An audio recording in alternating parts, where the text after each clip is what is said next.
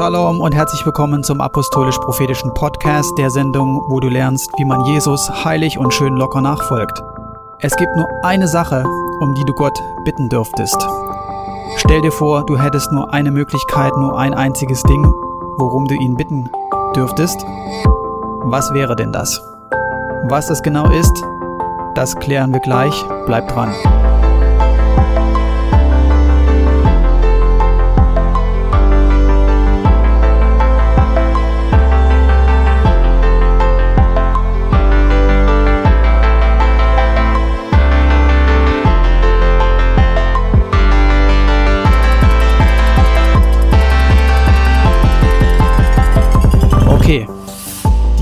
Die Bibel-Insider von euch, die wissen wahrscheinlich, worauf ich hinaus will.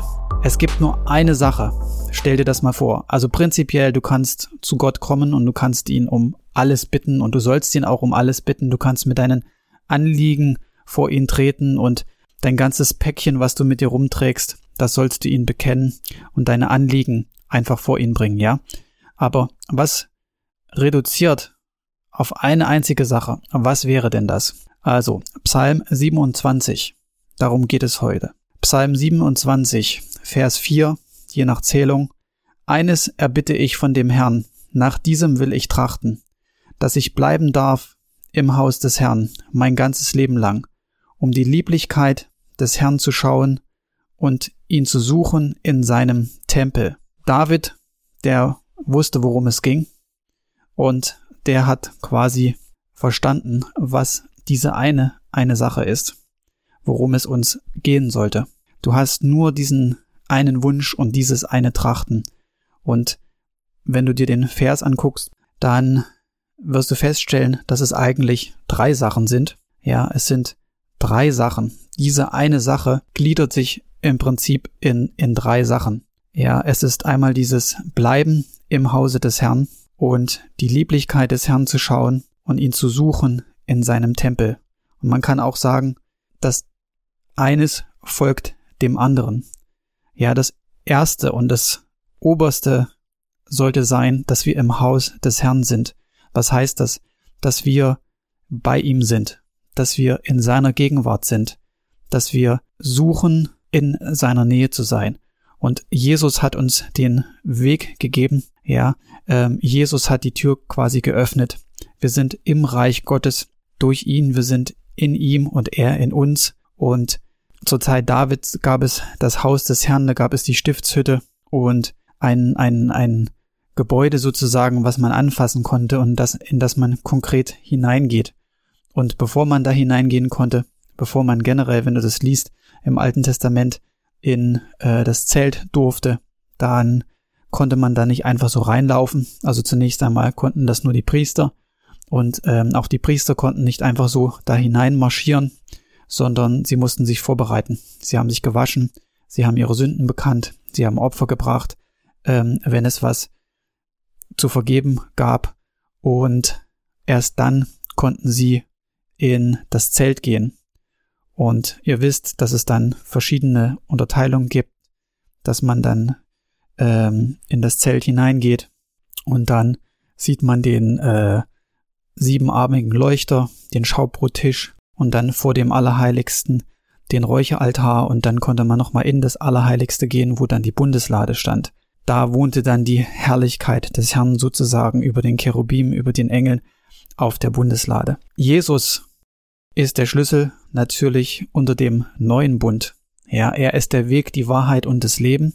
Er ist quasi der Wegbereiter. Ja, es heißt ja auch, dass ähm, durch ihn sozusagen der Vorhang zerrissen ist und ähm, dass er diesen neuen und lebendigen Weg bereitet hat in das Allerheiligste, in die Hütte Gottes sozusagen. Und durch ihn können wir in seiner Gegenwart sein. Das heißt, das ist das, wonach wir suchen, beziehungsweise das ist das, was wir haben.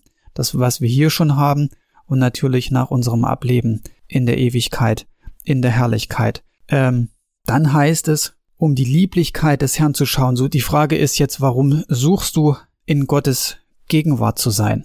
Ja, was, was ist dein, was ist dein Anliegen? Ja, wenn wir uns öffnen, wenn wir Gebetszeit haben, wenn wir sagen jetzt, komm, ich bete Matthias, bete jetzt oder wir haben äh, äh, beten mit anderen Geschwistern zusammen. Was ist denn das Ziel überhaupt? Warum beten wir jetzt? Und natürlich, ich habe es gesagt, wir wir können alle unsere Anliegen vor Gott bringen und äh, tatsächlich sagt es auch Paulus in seinen Briefen, dass wir mit allen vor den Herrn kommen sollen mit Bitten, mit Danksagung, mit Flehen und so weiter. Aber was, was ist jetzt der Kern? Was ist eigentlich, wenn du in der Gegenwart Gottes denn mal bist? Ja, oder stell dir vor, du gehst in den Tempel Gottes. Was machst du denn da? Was, was ist dein, dein erstes Anliegen, ja? Wenn Gott dich fragen würde, was möchtest du denn? Was willst du denn? Ja, um die Schönheit, hier steht die Lieblichkeit, aber die Schönheit des Herrn zu schauen, ja?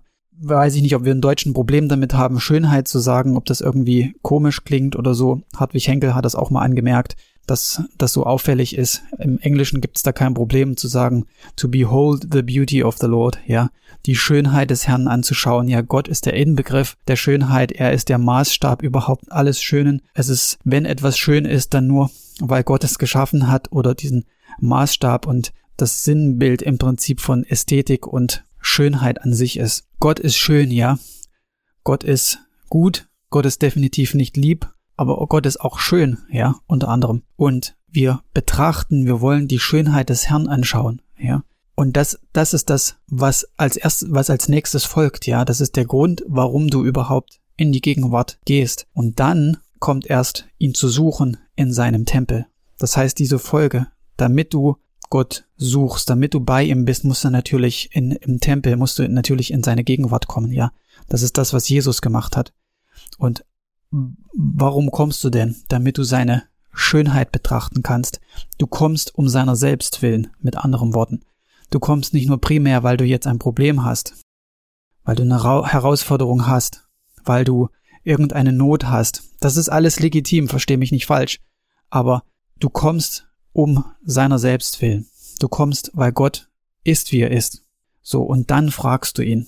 Ich füge hinzu, erst dann hast du vielleicht auch die, erst die richtigen Fragen, weil ähm, wenn du die Schönheit des Herrn anguckst, wenn du so in seiner Nähe bist, ja, wenn du das als Motiv hast, nur ihn selbst zu suchen, dann klären sich viele Sachen schon. Und da stelle ich jetzt einfach mal so ein Beispiel aus dem Leben, was die Frauen unter euch bitte nicht falsch verstehen sollten.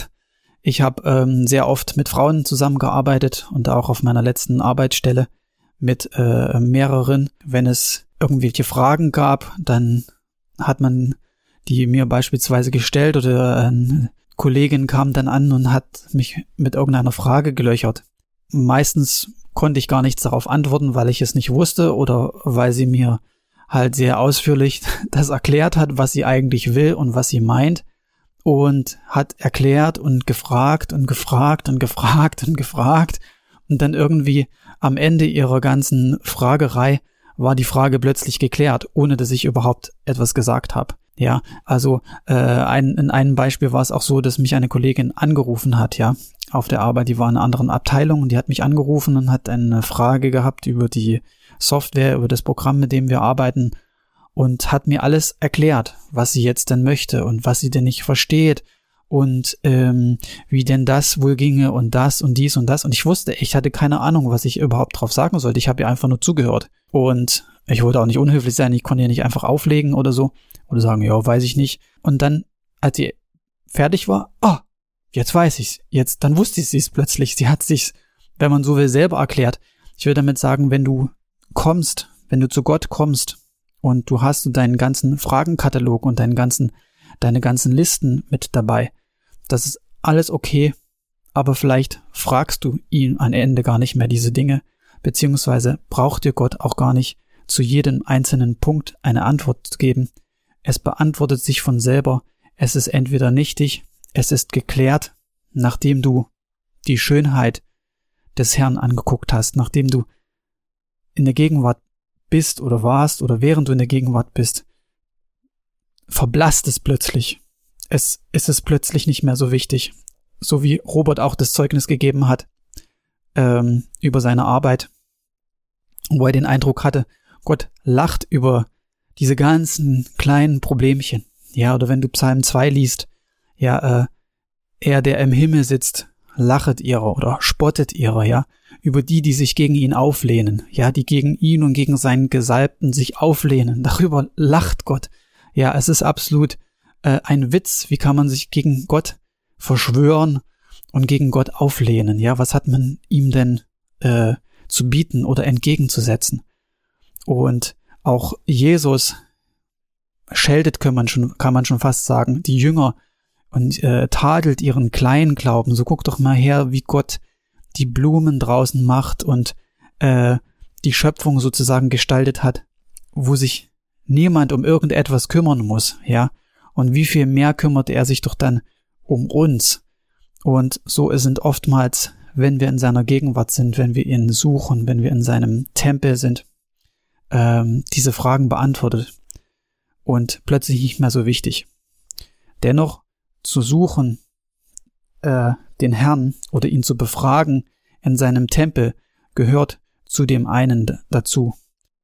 Es kristallisiert sich dann heraus, was du ihn wirklich fragen solltest, ja, wenn du denn so in seiner Gegenwart bist. Ein interessantes Beispiel über wie wir im Tempel sind oder was das bedeutet überhaupt, äh, finden wir im Buch Habakuk. Dort heißt es nämlich im zweiten Kapitel, als der Prophet sagt, dass er sich auf seine, seinen Wachturm stellen will, auf seine Wache äh, stellen will, um zu sehen, was, was Gott denn sagen wird, heißt es im Hebräischen übersetzt, was er in mir reden wird.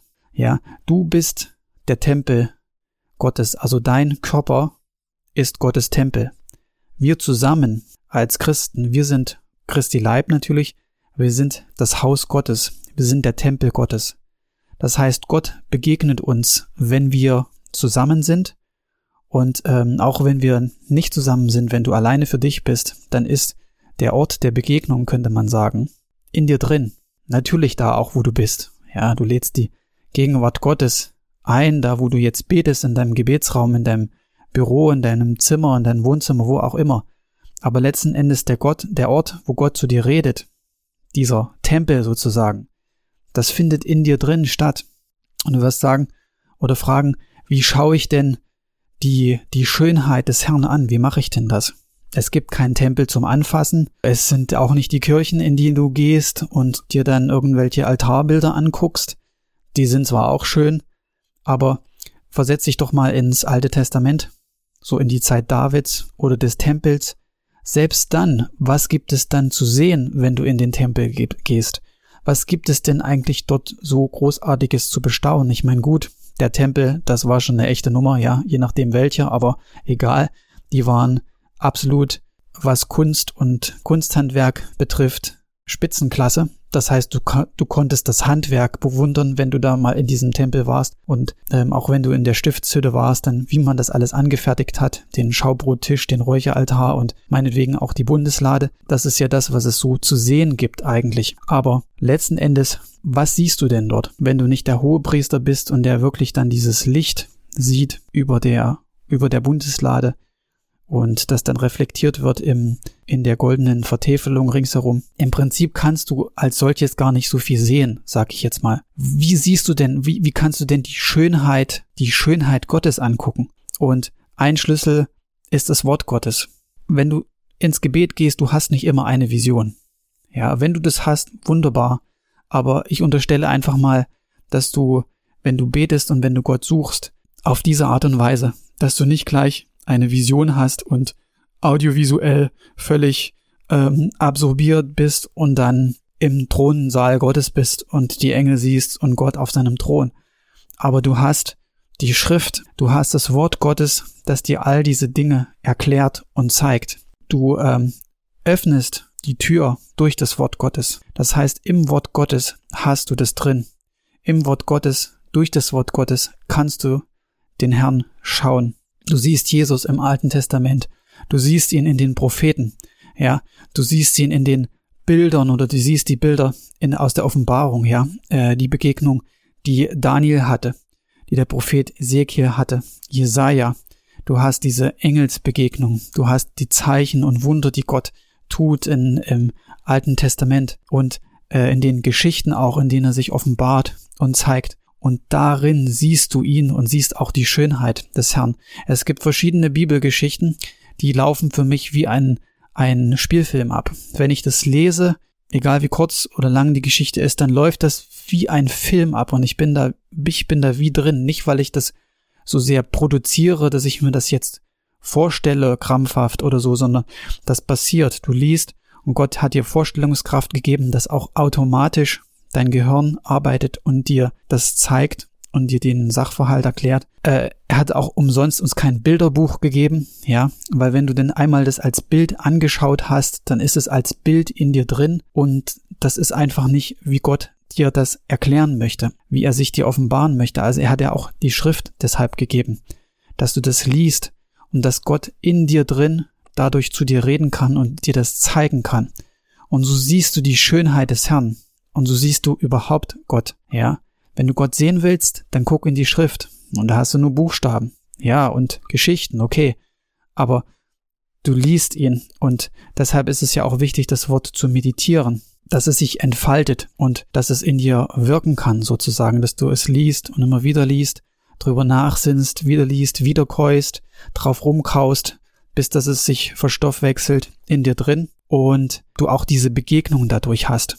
Du betest nicht die Bibel an, ja, ähm, oder irgendwelche Geschichten oder so, oder dehnst die dann in deiner Fantasie und machst du dann etwas daraus wie in diesen tollen Bibelverfilmungen, wo aus einer kleinen Geschichte dann anderthalb Stunden Spielfilm werden mit allen möglichen Nebenhandlungen und trivialen Zeug, was dazu führt, dass die eigentliche Geschichte total verwässert wird. Ja, also ich kenne, weiß ich nicht, vielleicht fünf Prozent der Bibelfilme äh, äh, sind wirklich brauchbar, wenn überhaupt, weil in allen das passiert, was man nicht machen sollte. Ja, du trinkst auch keinen starken Kaffee, wenn du starken Kaffee magst und gießt da in eine Tasse ein halbes Liter, einen halben Liter kaltes Wasser rein. Das riecht dann noch wie Kaffee, der ist auch noch ein bisschen gefärbt wie Kaffee, aber letzten Endes kann das kein Mensch trinken und es wird nur beraubt, ja, also des Geschmacks und der Wirkung. Und so ist es auch mit diesem Film. Gott hat uns das komprimiert in seinem Wort gegeben und es hat einen Grund,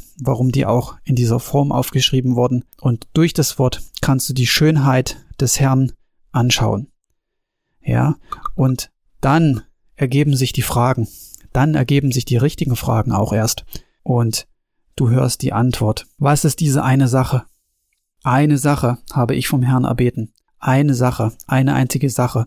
In seinem Tempel zu sein, in seinem Haus zu sein, mein ganzes Leben lang, um die Schönheit des Herrn zu schauen und ihn zu suchen in seinem Tempel.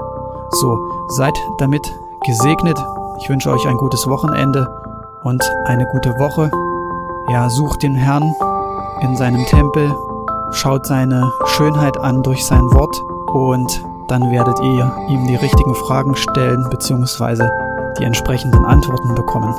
Bis dahin denn. Ciao.